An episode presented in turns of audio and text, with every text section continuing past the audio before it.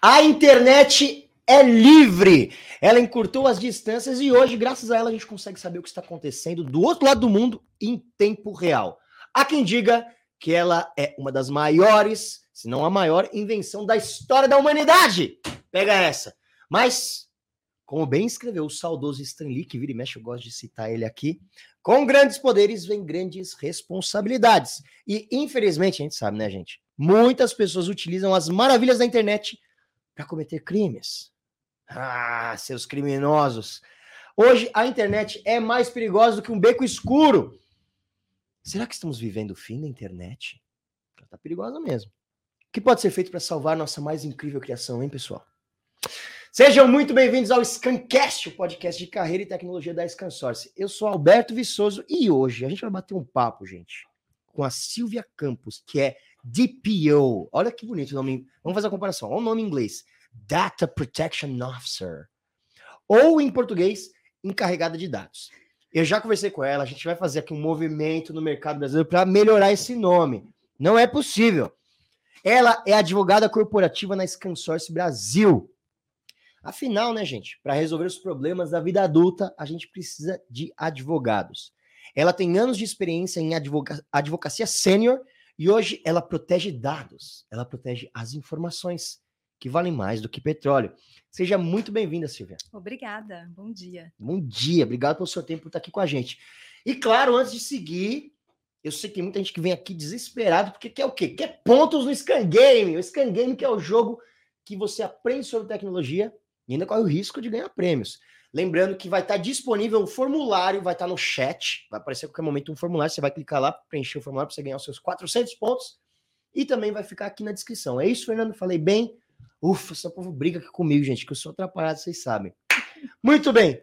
Silvia, para começar esse papo, eu gosto porque a gente sabe que tem muita gente, tem muito universitário, muita gente que está começando na, no mercado de trabalho, mercado de trabalho é uma coisa tão velha de falar, que eles gostam de entender quem que é a gente, como é que a gente chegou aqui. Então, Silvia, fala um pouco de você, de onde você veio, como que você começou no mundo profissional. Legal, bom. É, eu sou de Curitiba, uma curitibana, mas não sou curitiboca. Adoro quando perguntam, nossa, você é daqui mesmo? Eu encaro isso como um elogio. Que legal. É, eu sou esposa do Thomas, mãe do Eric, nascido na pandemia, na semana do lockdown.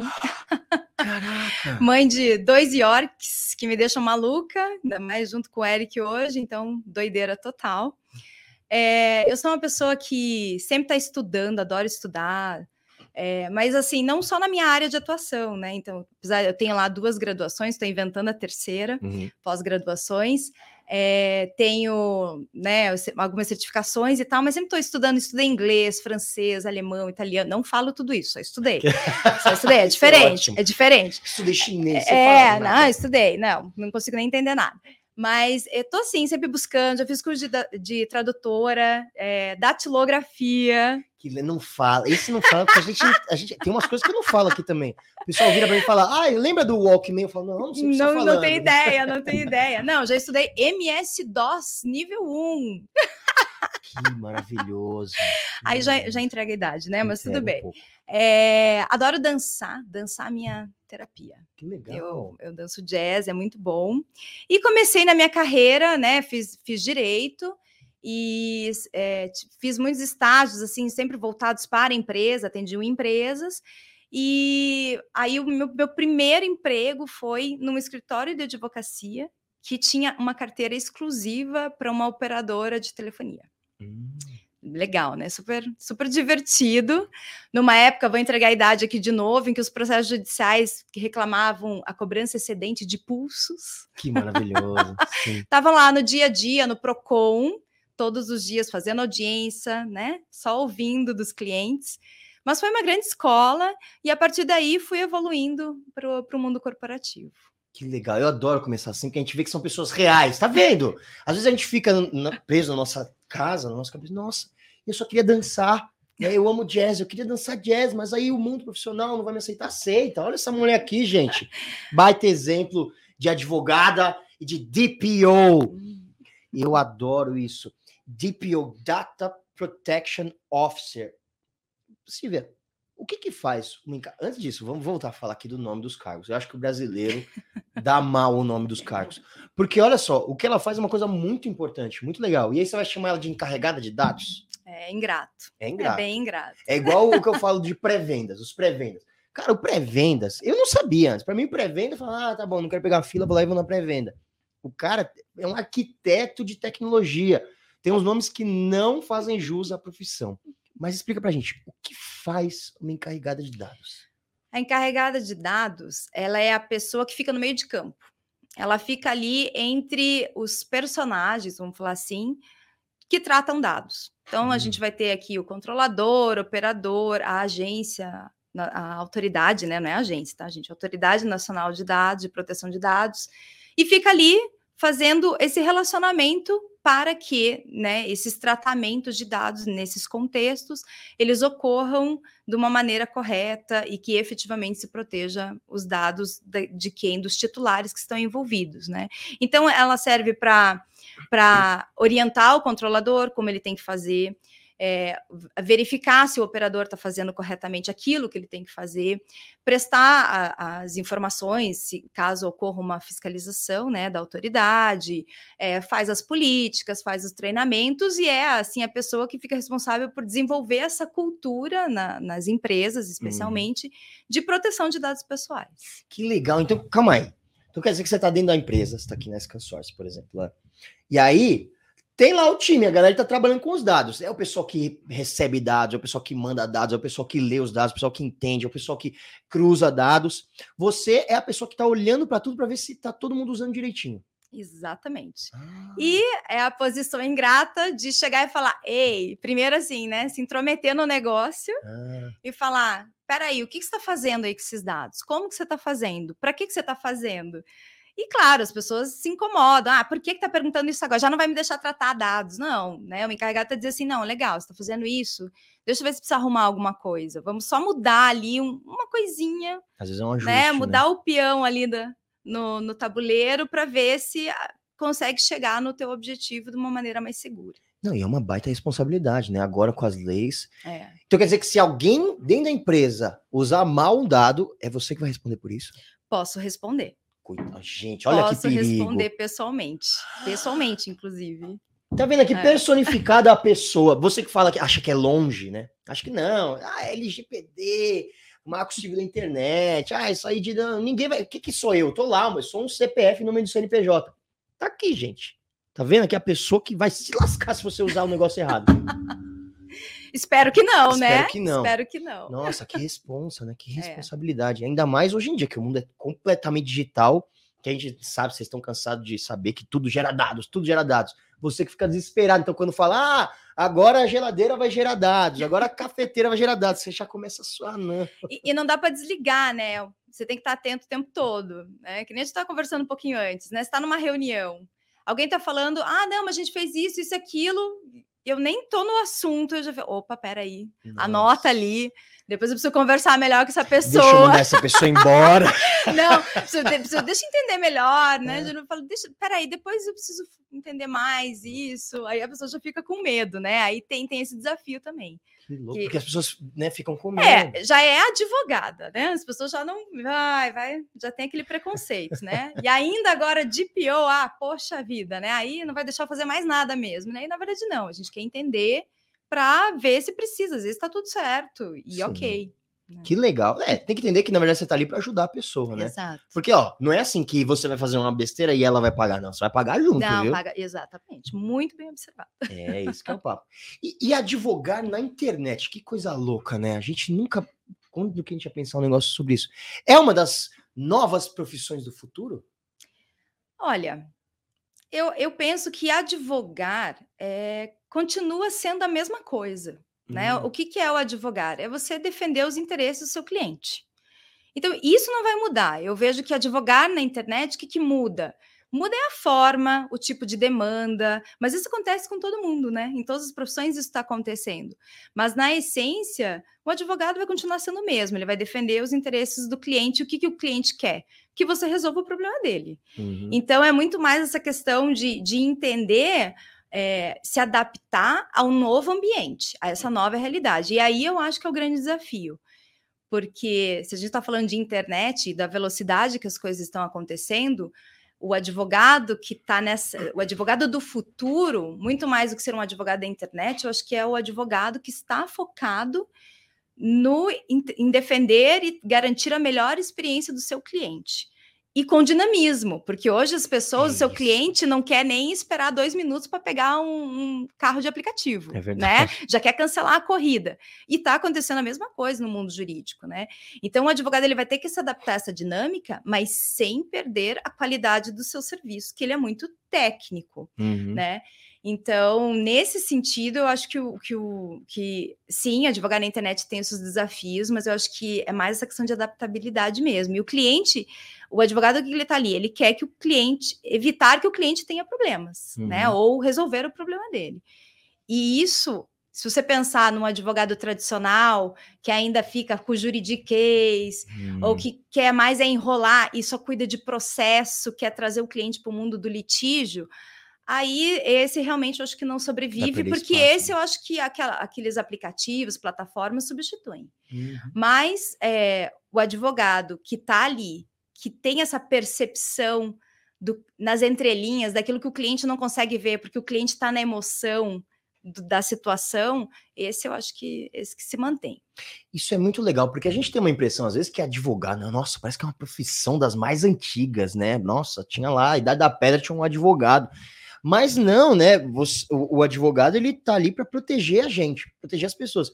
E quando surge um, um mundo novo, que a gente não sabe usar esse mundo novo, que é a internet, daqui a pouco o metaverso, né? Ah, eu vou eu lá criar o meu boneco, meu avatar no metaverso. Você acha que não vai ter problema lá, que você não vai precisar de uma ajuda de uma pessoa responsável, igual a Silvia Campos, para falar, meu amigo, volta duas casas, tá fazendo um problema.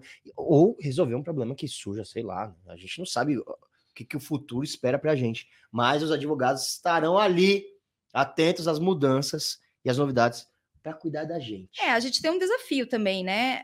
Outro desafio, especialmente no Brasil, que a gente tem a cultura de procurar o advogado quando já aconteceu o BO, né?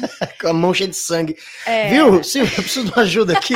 então, aí é mais difícil mesmo, né? É, tem que mudar essa cultura, já, já está acontecendo no, no, empresariado brasileiro, mas ainda, claro, devagar, não na mesma velocidade que a tecnologia, mas já está acontecendo de entender que se é, entender que o, o, advogado é o parceiro do negócio e que ele está ali para te ajudar a tomar a melhor decisão antes, antes de algum BO é e te, evitar e às vezes só reduzir né, um problema é, aí eu acho que vai ser muito, muito melhor essa, essa relação. Isso é bom. É, é, então quer dizer que, olha só, que ideia boa. Então é bom você ter um advogado amigo para te dar conselho. É, é mas isso, o né? conselho né? custa, né? É, não vai só ligar lá, ah, então aconteceu isso. É, nossa, você deve passar por isso. Ai, viu, amiga? Não, e tem isso também os clientes não contam toda a história para o advogado, Olha né? Só. Tem medo de falar que fez besteira, né? Ou que quer fazer besteira, e aí só atrapalha, né? Isso é só pior, atrapalha. né? Fica com medo porque acha que ah, se eu contar tudo, não vai deixar eu fazer. E não, vai procurar como fazer da melhor maneira. É isso. Nossa, que trabalho que você tem de. de... É, Nossa, então. você lida com uma galera. Me ajuda aí, pessoal! Silvia, quando a gente fala de LGPD, tem muita gente que acha que LGPD vai acabar com a liberdade da internet. É isso mesmo? Vai acabar com a liberdade? Olha, depende de qual liberdade você está falando, né? Hum. E aí, bem advogada, né? Depende. Depende, é ótimo. Mas não tem como. Se você está falando da liberdade das empresas de usarem a internet, as plataformas, para fazer o que elas quiserem com os dados e mandar lá os mailings do jeito que quiser, te encher de coisa que você não, não quer. É, aí sim, essa liberdade eu acho que ela não vai acabar, mas vai acabar com o oba-oba. Vai, vai restringir, vai dizer não é bem assim que joga o jogo. Uhum. Agora, se você falar do, do, titular de dados, que somos nós, né? É, aí sim eu acho que vai garantir a tua liberdade de você dizer o que, que pode ser feito com os dados que se referem à sua pessoa. Uhum. E aí, na verdade, a lei vem justamente para proteger e garantir essa liberdade. Isso é muito legal, né? Porque a gente entrou num mundo e a gente mergulha de cabeça né, na internet. A gente acha. Isso é muito legal, né? Porque a gente tem a falsa impressão, falo muito de mim, né? Você abre seu celular, você acha que você tá ali sozinho, ninguém vai saber o que tá acontecendo ali, você não tá dando informação. Muito pelo contrário, né? Não, daqui a pouco já tem um monte de anúncios ali, Nossa. só porque você clicou, às vezes só porque você falou com alguém.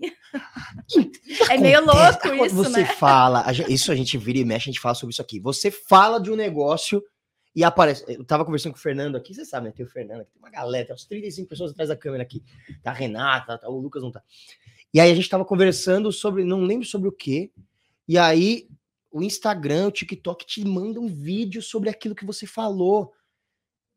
E é muito louco isso, né? Porque por um lado a gente fala, ah, que gosto. Eu já conversei com amigos que, que falam assim, ah, eu não tenho problema nenhum em liberar todos os meus dados, porque daí as coisas vão ficar melhores para mim, né? Eu tenho mais facilidades. Mas acho que a pessoa não percebe que ela acaba sendo manipulada, né? Pela internet. Total, total. Que doido. E isso. aí, quando a gente fala de liberdade que a LGPD quer trazer, de garantia, é isso. Né? De você saber o que vão fazer e quando for o caso né, de um consentimento, você dizer, não, é isso aqui eu não quero. Vai ter um limite para você usar os meus dados. Isso é bem legal. Opa, isso é bem legal. E de onde surgiu o LGPD? Surgiu do nada?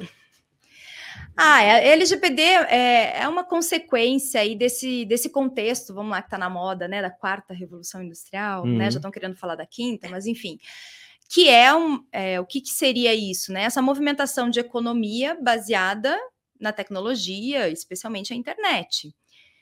E não tem hoje, eu não consigo ver assim um mercado que funcione sem base de dados.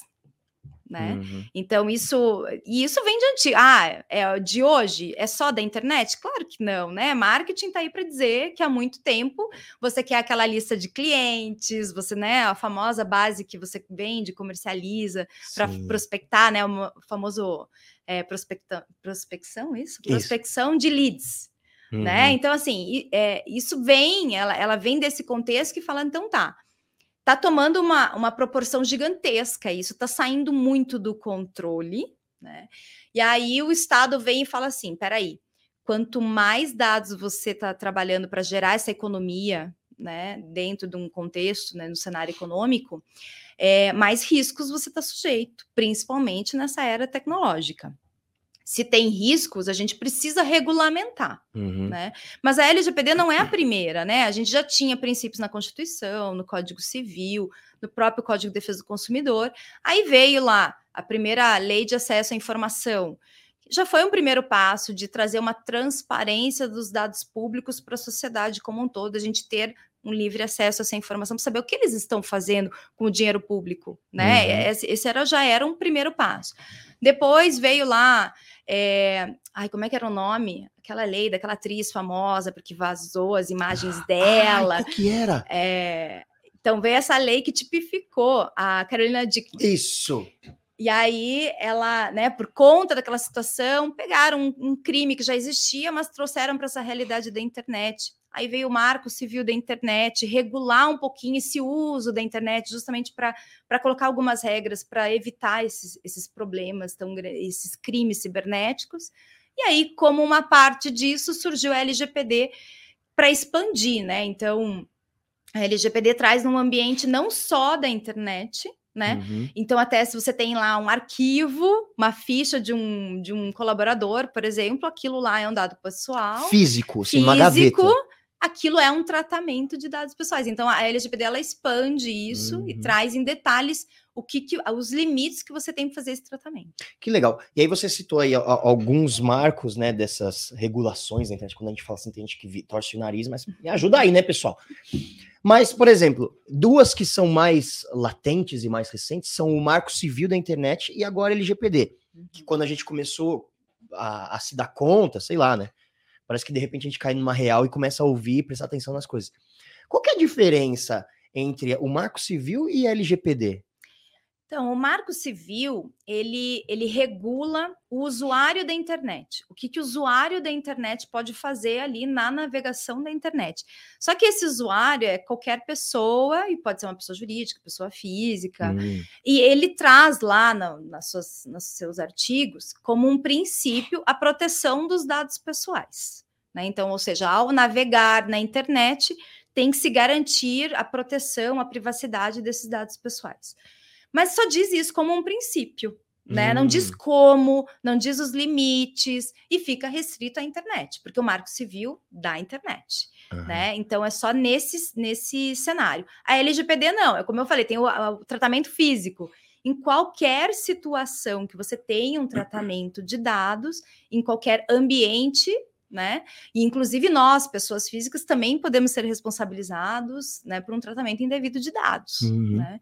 Então, é, essa é a, é a principal diferença. A LGPD veio mais para regulamentar, porque lá no Marco Civil fala ah, garantir a proteção dos dados pessoais conforme regulamentação específica. Não existia. Agora nós temos a LGPD regulamentando como que se entende que você está garantindo os dados pessoais. Que legal. Então, tipo, um era uma ideia, que- mas era muito abrangente, mas não definia muito parâmetros. Uhum. E aí o LG, a LGPD vem para organizar isso. Fala, não, agora tem essa base, isso é isso, isso é isso, isso.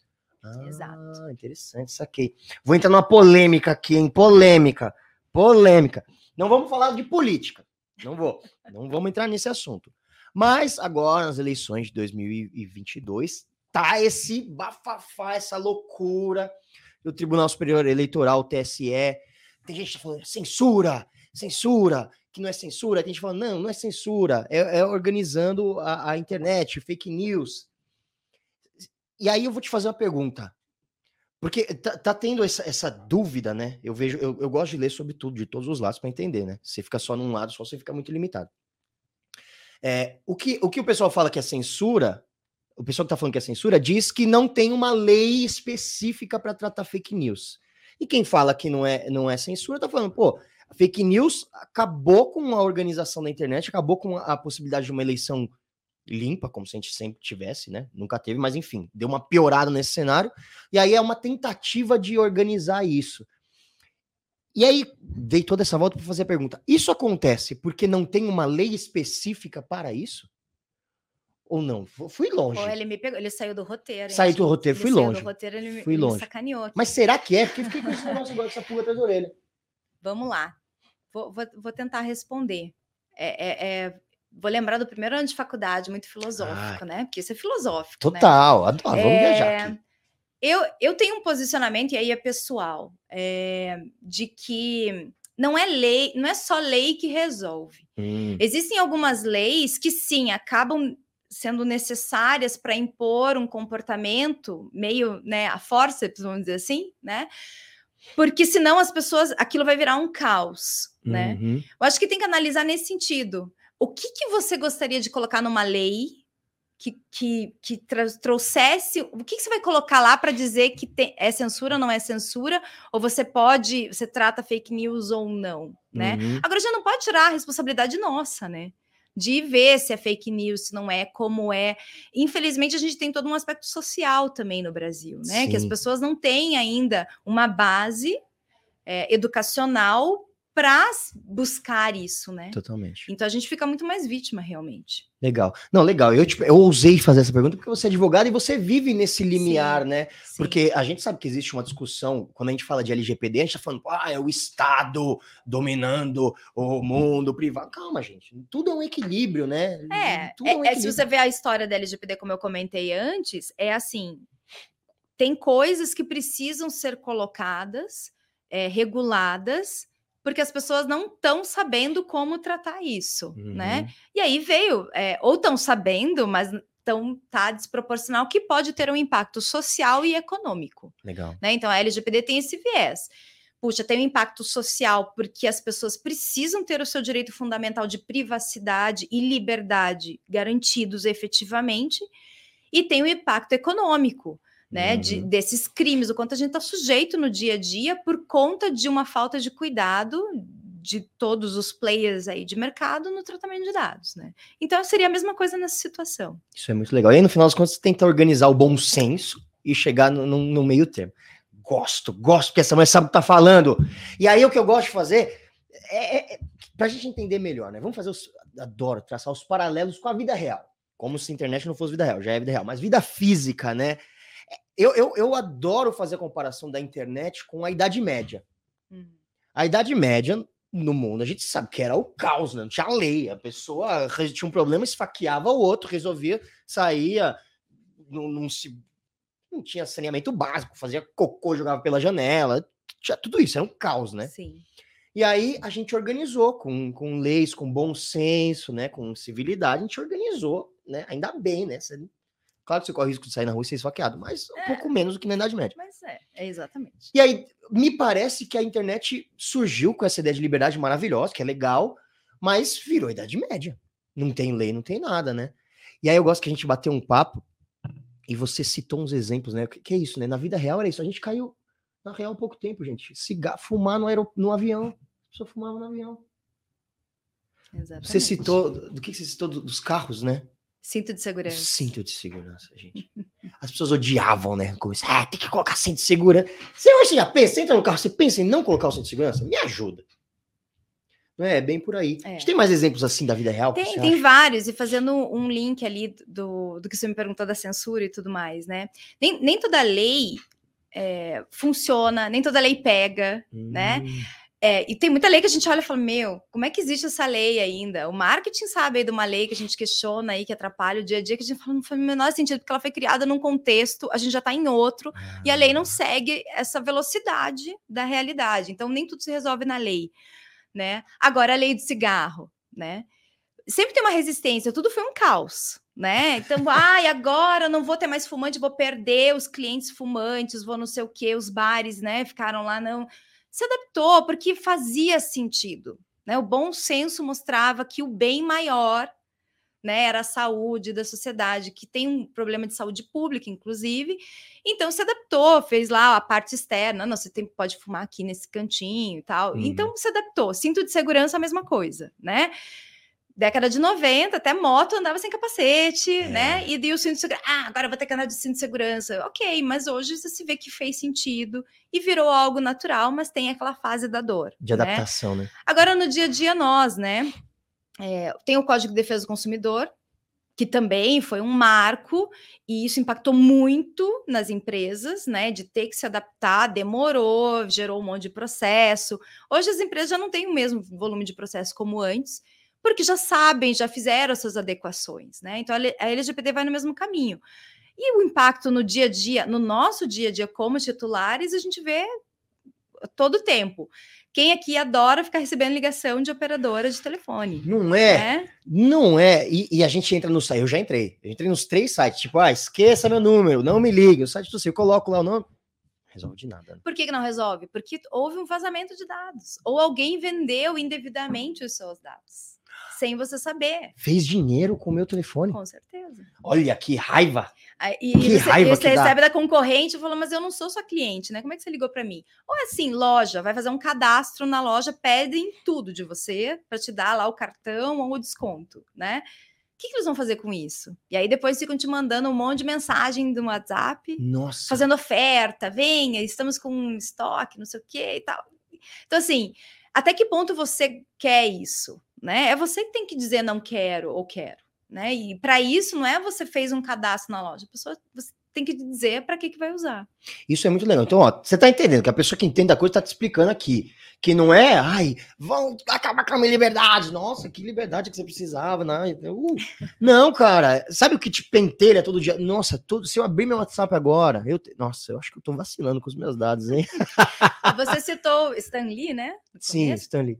Liberdade traz responsabilidade. traz. Exatamente. Então, assim, legal, você, você tem liberdade, você quer a tua liberdade, mas você tem que saber lidar com ela também, né? Você tem que usar ela corretamente. né? Exatamente. É isso.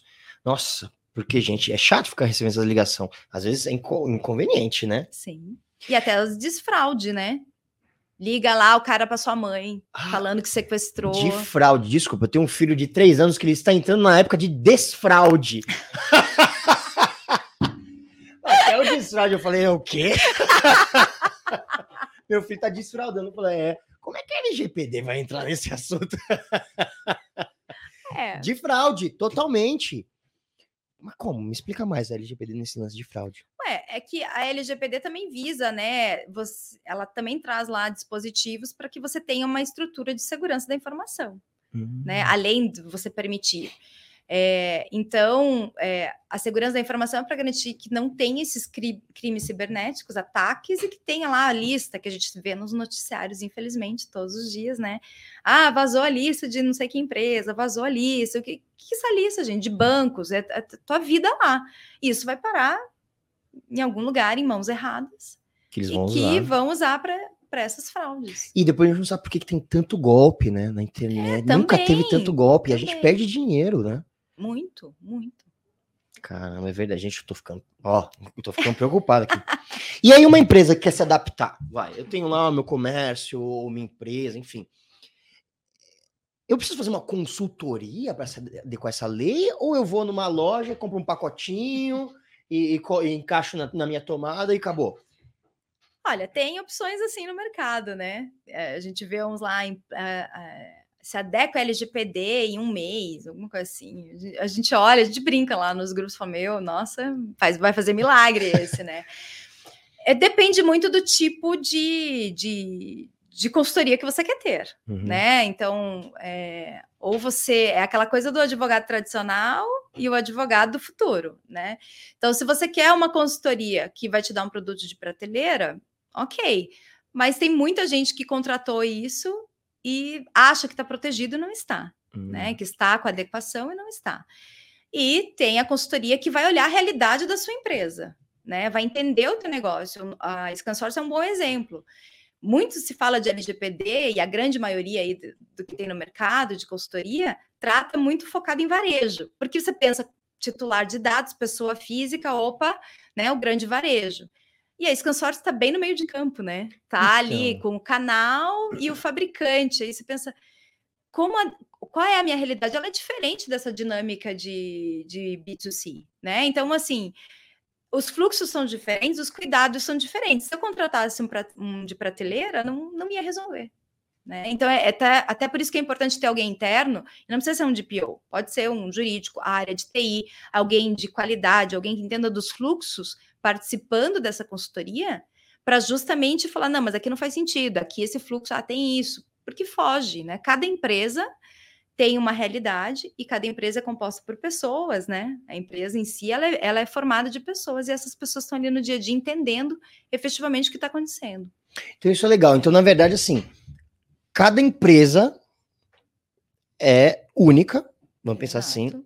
E, e às vezes não adianta eu virar pro. Ah, tem um cara que. Eu tenho minha barbearia. Dou um exemplo tosco, tá? Me desculpa. Não. Mas eu tenho minha barbearia e porta a porta comigo tem uma padaria. O, o Manuel da padaria é muito meu amigo. E ele se adequou ao LGPD. Eu não posso virar e falar, ah, o que você fez aí serve para mim. Porque não vai servir. Pode servir assim em 70%, talvez. Eu Ah. estou chutando aqui um percentual, né? Mas vai ter algumas coisas que não. Isso é O interessante. volume de, de tratamento de dados de colaboradores é diferente, o tipo, né? Isso O acesso muito. que as pessoas têm no seu Wi-Fi. Exato, exato. Se, Ah. se tem né, aparelhos da, da empresa ou não, tem toda essa questão de política de segurança também. Que legal. E você citou uma coisa aí que eu, que eu acho muito interessante. Então quer dizer que. Porque tem essas empresas que trabalham de fato, como as canções, como você bem colocou, que eu não trabalho com cliente final. Ah, eu não, não ligo, professor. Então eu poderia facilmente pensar, ah, isso aí não é para mim. Mas é também. É, também. É também, porque mesmo que você só lide com empresas, você vai ter dados de pessoas. Você tem lá a, o nome, o e-mail, o telefone celular, né? Porque o que, que é o dado pessoal? O dado pessoal é qualquer informação sua que leve a te identificar de uma maneira, de alguma Uhum. maneira, direta ou indireta. Então, se, se eu precisar de três, quatro ações para chegar, mas eu conseguir te identificar, então, por exemplo, tem um reconhecimento facial, sei lá, não vou entrar nesse assunto polêmico, tá? Não Tá. me explora isso, por favor. É, mas assim, a imagem, tem o reconhecimento facial, né? É, não é de imediato, mas eu consigo depois fazer um link e saber que é a Silvia, né? Isso é um dado pessoal. Então, assim, é, se, se você está nessa relação, é, de alguma forma eu te identifiquei, então é um dado pessoal e existe o tratamento.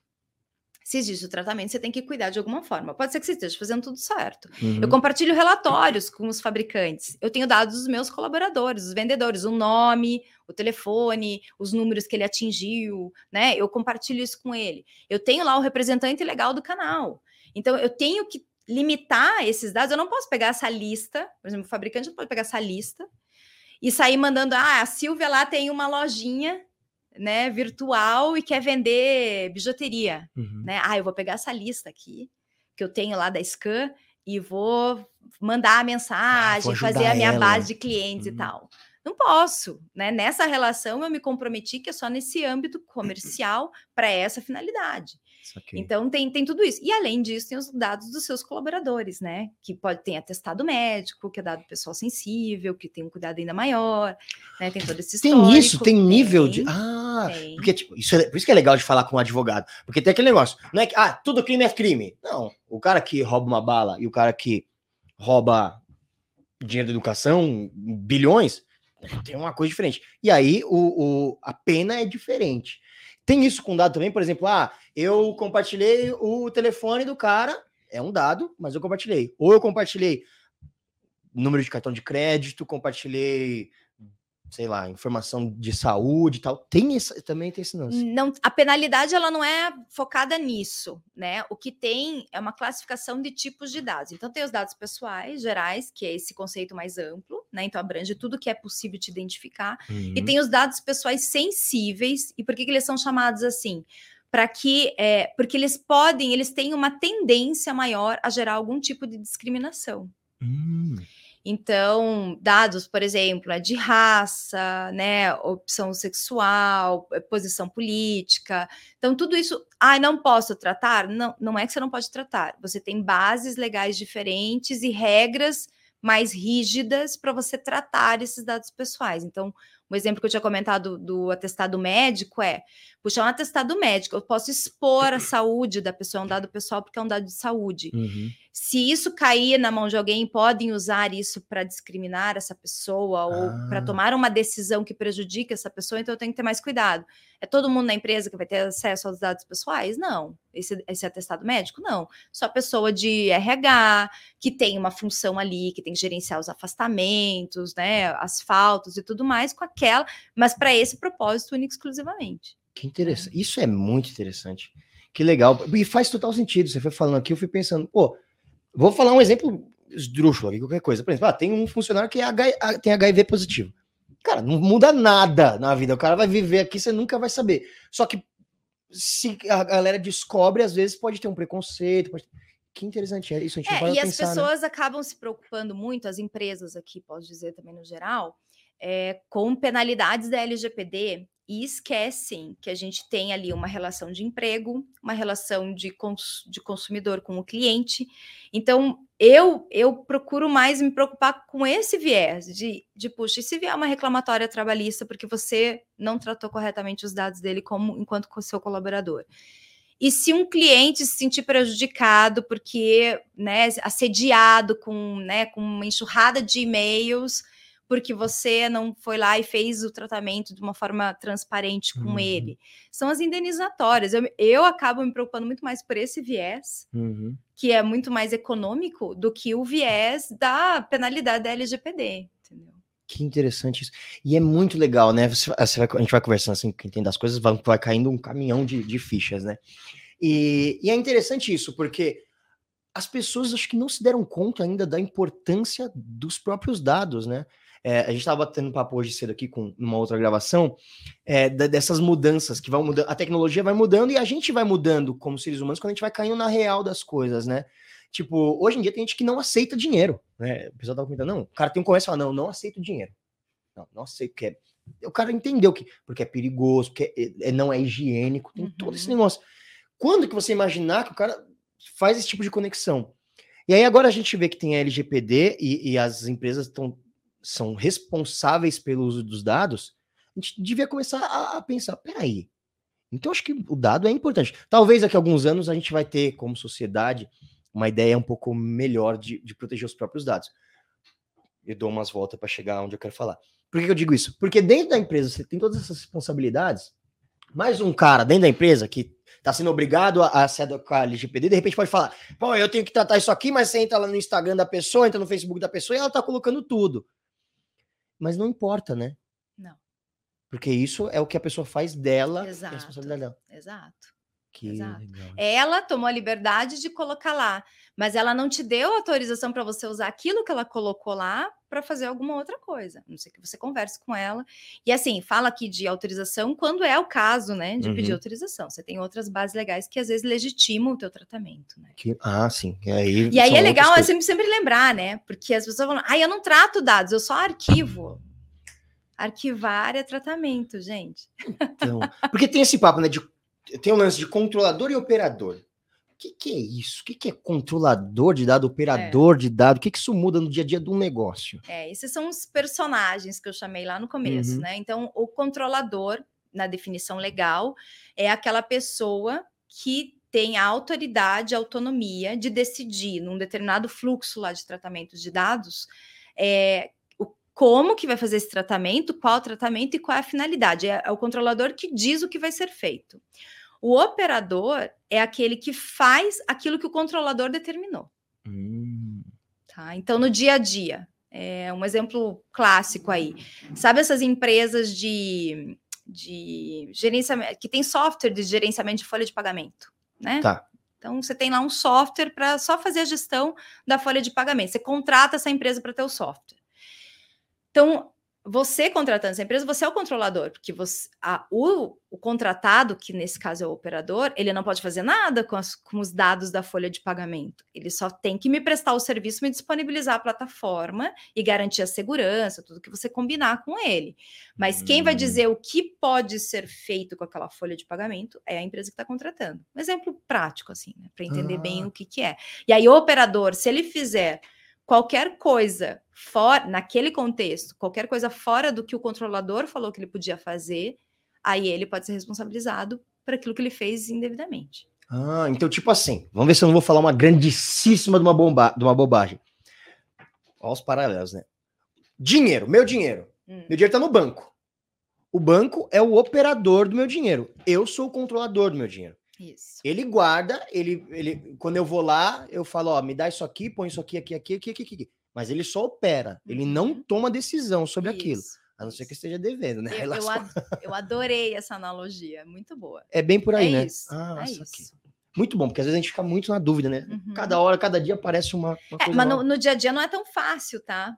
Ah. Definir. Eu estou contratando alguém. Eu dei um exemplo, eu dei um exemplo fácil, mas às vezes a gente se pega lá.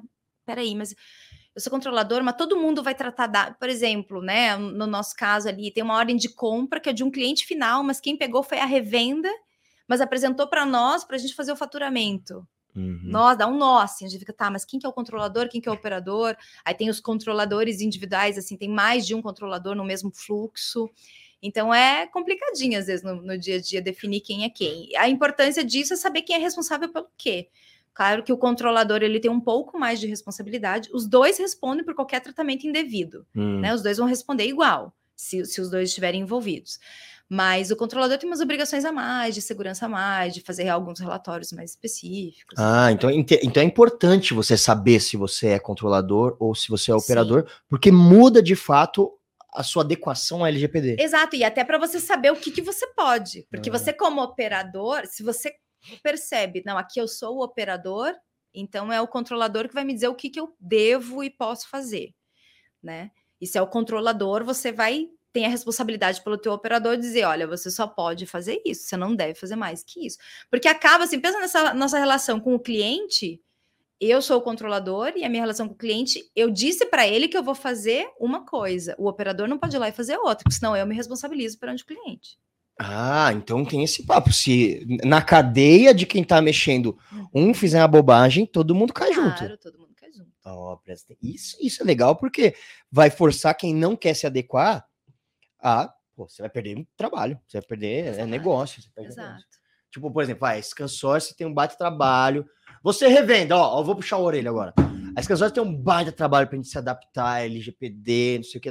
Tem aqui, Silvia, que, olha, essa mulher é sua, para as pessoas usarem direito os dados. Aí você revenda, você não vai tratar direito, o que acontece? Não vai trabalhar mais com esse consórcio, é tipo isso. Ó, oh, Paulo que não me escute, hein? eu, eu, não tenho autonomia para definir isso. Não tenho autonomia para definir, mas ó, eu não tô falando. Não, eu não tô o que dizendo eu posso, nada. O que eu posso dizer é, responde pelo que você fizer de errado. É. Vai, vai pagar a conta. Vai pagar né? a conta. Vai isso é bem legal. E uma outra coisa aqui que isso eu acho muito interessante. Isso é uma coisa que é chata. A gente tem vamos convir. É muito chato a gente acessar um site e a cada clique que você dá, tem um termo que abre numa página, clica, lê o termo aceito, e aí tem política, aceita tudo, não aceita nada, decide o que você vai aceitar. Às vezes a gente acaba saindo do site, né? Vai ser assim daqui para frente? Vai ser chato navegar na internet? Aí vai depender, ó, eu sendo advogada de novo, mas vai depender do tipo de experiência que você quer dar para o seu cliente, hum. né? Tem formas e formas de você fazer isso. É, e aí é ruim quando você não tem uma consultoria, porque nem tudo é base consentimento, hum. né? Nem tudo precisa, a gente tem essa discussão diariamente na empresa, porque, né, você não precisa sair pedindo, porque o pessoal fala, ah, vou sair pedindo consentimento de tudo, então e resolve. Não, se você pedir consentimento, Nossa. gera uma cadeia de obrigações acessórias ali que você tem que ver se você tem estrutura, né? Porque daí você uhum. tem que ter o registro do consentimento, quando que foi dado, para que que foi dado. Tem uma série de regrinhas que você vai ter que gerenciar. E também tem isso, se você pediu o consentimento, o titular pode tirar a qualquer momento. Se ele tirar o consentimento, você tem que parar. E aí, serve ou não serve? Nossa, você vai ter que ir lá e rever. É. é. E aí, assim, então pensando na experiência do cliente, você pode fazer um, uma política pro forma, lá o produto de prateleira gigantesca, só replicando o que diz a lei, sem dar essa clareza pro, pro titular. E o cara vai lá e só, ah, dá ok em tudo e pronto, né? Ou você pode fazer uma coisa dinâmica, bem objetiva, claro. Olha, seus dados é, é isso que eu vou pegar, eu vou usar para isso e te dar a transparência. Uhum. Né? Então vai muito do, do, visual aí, que a gente fala do legal design e tudo mais, tem isso também. Então, como que você vai trazer isso para o seu cliente? Se você vai trazer isso de uma forma dinâmica, e objetiva, ele vai até gostar. Ah, lá nesse consórcio é tranquilo, eu, eu, eu, assisto lá, entendo, a política deles é fácil de ler, ou qualquer outra empresa.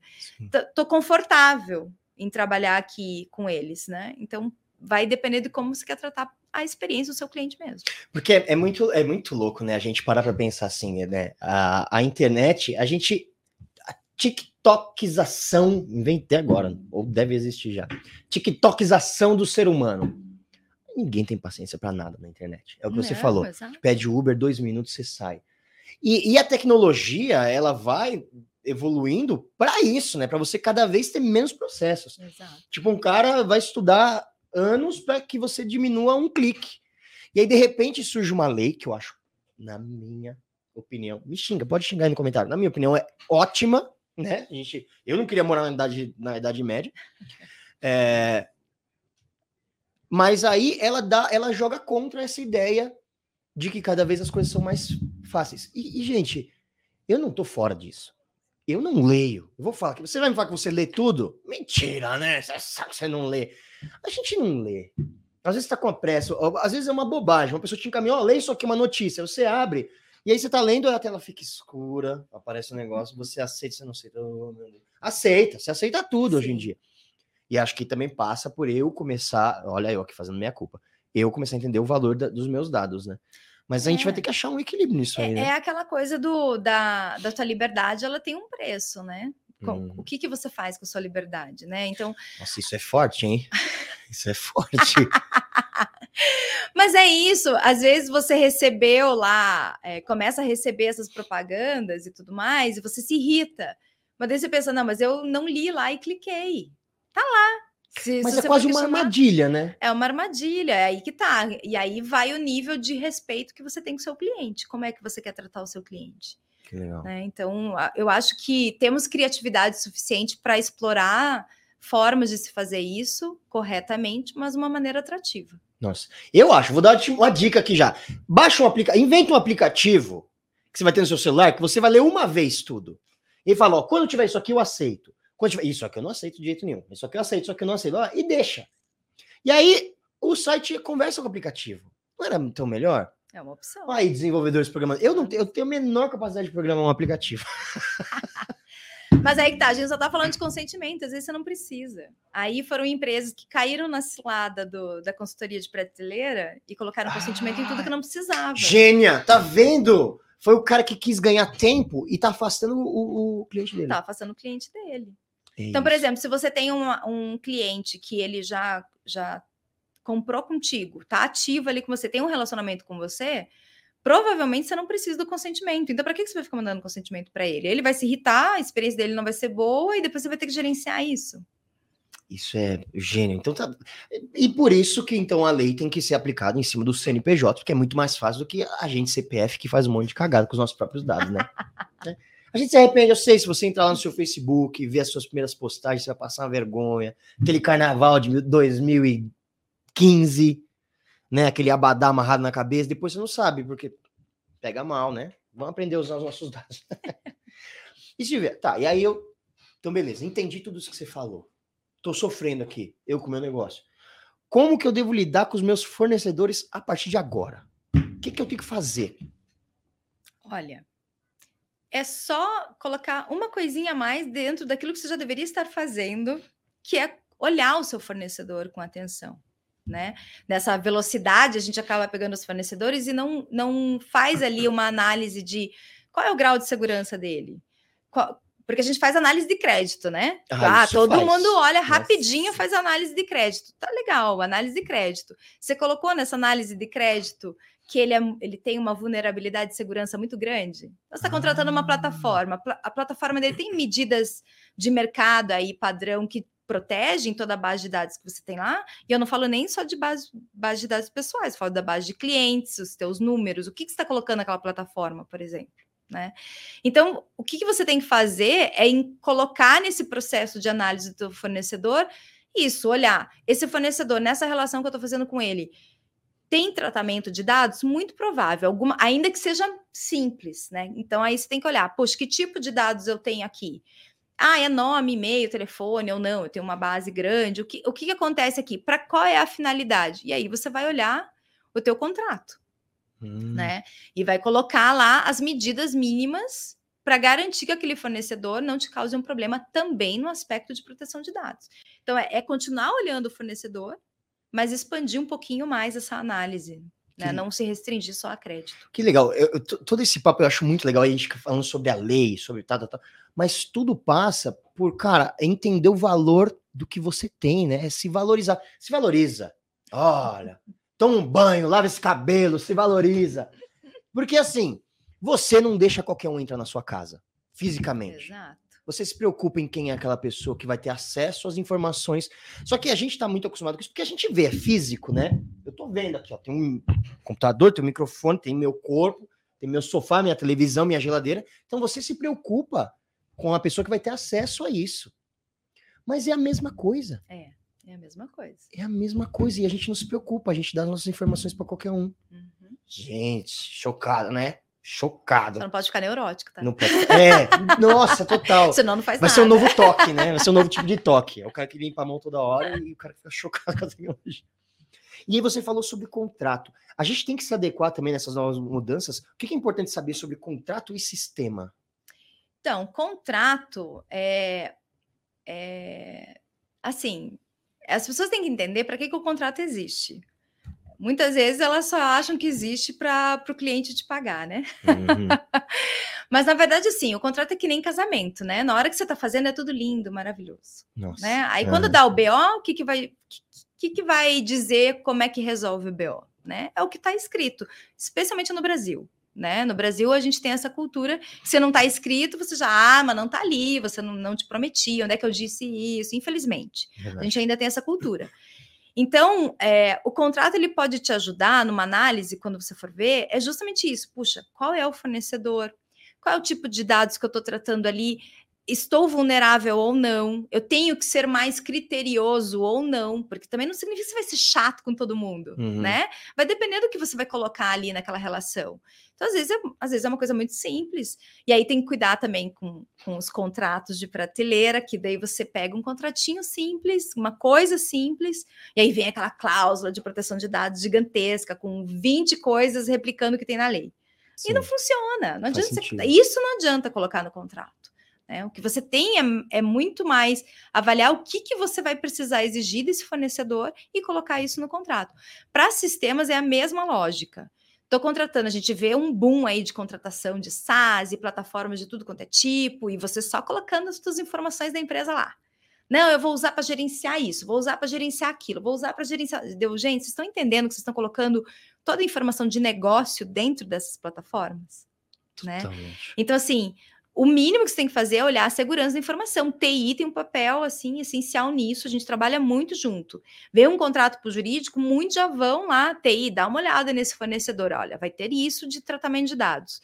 E dados aqui, não só os dados pessoais, dados da empresa, tem isso, isso e aquilo. E aí, você está olhando isso? É seguro com eles? Eles têm medidas? Onde que eles armazenam esses dados? Quais são as medidas? Tem controle lá de dois acessos e tudo mais, verificação? Como que é? E fazer com que esse fornecedor garanta. Que legal. E, e, nada mais é do que evoluindo o mercado profissional que a gente tem no país. Com certeza. E olha só, o povinho que a gente tem, né? Eu faço parte também. Mas a gente adora ter essa síndrome de vira-lata, né? Sim. Nossa, não, porque aqui nada funciona. Nos Estados Unidos, na Europa. Adoro falar isso. Aí quando vem um negócio aqui pra gente resolver melhorar e evoluir, aí o cara torce o nariz, não uhum. quer fazer. Então tá. Entendi. Você explicou tudo. Se você não entendeu, me ajuda aí, que até eu que não sou da coisa entendi. Digamos que eu ouvi tudo isso e eu não quero me adequar. O bom e velho, vou falar o palavrão. Caguei. Caguei para tudo isso que vocês falaram. Como bom brasileiro, eu vou empurrando com a barriga e deixando para a última hora, não quero nem fazer. O que, que pode acontecer comigo? Ou com quem trabalha comigo? Bom, como titular, você já está vendo, né? É fraude, é todo mundo te importunando, é você recebendo Nossa. um monte de coisa que você não gosta, isso já já está aí, né? uhum. né? É, abrindo conta no seu nome, sem você saber, aquela coisa arada toda, né? Como como empresa ali no seu no seu dia a dia, você pode ser responsabilizado pelo tratamento indevido. E aí eu volto naquilo que eu comentei de ações judiciais né, questionando como que você fez, por que, que você fez, ações de dano moral, de dano financeiro mesmo, é, ação trabalhista, ação entre, entre o controlador e o operador, se você não fizer direito, uhum. né, se você não olhar para aquele contrato com cuidado, se você não olhar para o sistema, você pode sofrer uma, uma ação indenizatória porque alguém da empresa, do, do seu fornecedor, pegou aquele dado e usou para outra coisa. Nossa. E aí? Né? E aí? Então, basicamente, meu amigo, você vai ser processado e você vai pagar. Resumindo, você vai gastar dinheiro. E o pior, eu acho, assim, é quando isso chega no mercado, né? Algum vazamento de dados ou que você foi responsável, a tua imagem vai pro ralo, né? Acaba com a sua vida, vai acabar com a sua vida. Nossa, a gente entende? já tem bons exemplos, né? Que inclusive chegam no, no WhatsApp todo dia falando, empresa tal, vazou dados, já fica. E o brasileiro os dados de todo mundo já vazou, né? Ah, com certeza. Assim, com certeza, não vou dizer, né? Porque tenho, eu sou advogada, tenho que Depende. fazer. Depende. Não posso afirmar 100% de certeza, mas assim. Muito. É, não. Uma, um bebê recém-nascido com horas de vida, provavelmente. Eu não acho não. que você. Não sei, porque tira foto, já publica, né? A gente tá fazendo tudo errado. Mas é isso, tá tudo, é, tudo conectado. Então, quando a pessoa pensa em LGPD, acha que é uma coisa um bicho-papão. Não, gente, já é, é um pouco mais do mesmo, um pouquinho mais detalhado. Mais organizado, né? E ajudando a gente. Nossa, eu adoro quando a gente entende, a gente vê que o negócio é pro nosso bem, não é? é. E não é um negócio. Silvia, adorei, adorei o papo, adorei. LGPD é legal. Vamos falar sobre isso que é legal. É que vem sigla, né? Haja sigla, a gente fica perdido. Lei Geral de Proteção de Dados, a gente fala, nossa, mais uma vez, não entendendo nada. Não, gente, é simples. É bom que a gente simplifica. Silvia, obrigado pelo seu tempo, obrigado pelo papo. Você tem todo o seu espaço, agora liberdade para você deixar uma mensagem final para quem está assistindo a gente. Tá. Pessoal, LGPD tá aí. Não tem volta. Tem que se adequar é como a, o Código de Defesa do Consumidor. Vai acontecer, você vai, vai doer um pouquinho, mas tudo depende de como você lida com a situação. E aí depende, né? Advogada não foge do depende, não tem jeito, né? Mas assim, enquanto tá todo mundo reclamando, achando que é uma pedra no caminho, seja você a tomar a frente aí e fazer o diferencial para o seu cliente, mostrando que você cuida dos dados dos seus clientes e parceiros, e aí com isso é muito mais garantido fazer negócio contigo. Aproveita isso e torna isso uma oportunidade. Maravilha. Ainda, nossa, ainda saí daqui emocionado. Silvia, obrigado. obrigado pelo você, papo. Foi, foi muito ótimo. legal. Passou assim voando, a gente nem percebeu. Ótimo. As portas estão abertas para você voltar e conversar com a gente. Volta para contar fofoca, né? Quando tiver, quando começar a dar problema a que os caras. hein, É. pessoal? Isso, é bom. Aí conta as fofocas que é bom. Tá Silvia, bom. obrigado. Viu? Obrigada a você pela próxima. oportunidade. Até. E é isso, o Scancast de hoje fica por aqui. Você que curtiu, curte, né? Basicamente é isso. Você curtiu, curte, compartilha, se inscreve no canal e manda pros amigos tudo, porque vocês estão vendo que o negócio é sério, gente. A gente brinca, que a gente se diverte, mas o papo é sério e se você não se preparar, você vai tomar na cabeça e aí para correr atrás do prejuízo é muito pior. E o advogado sai mais caro. O advogado sai mais caro. Adorei. Olha como que o advogado encerra. O advogado sai mais caro. E é isso, pessoal. A gente vai ficando por aqui. Eu sou Alberto Viçoso. Muito obrigado e até a próxima.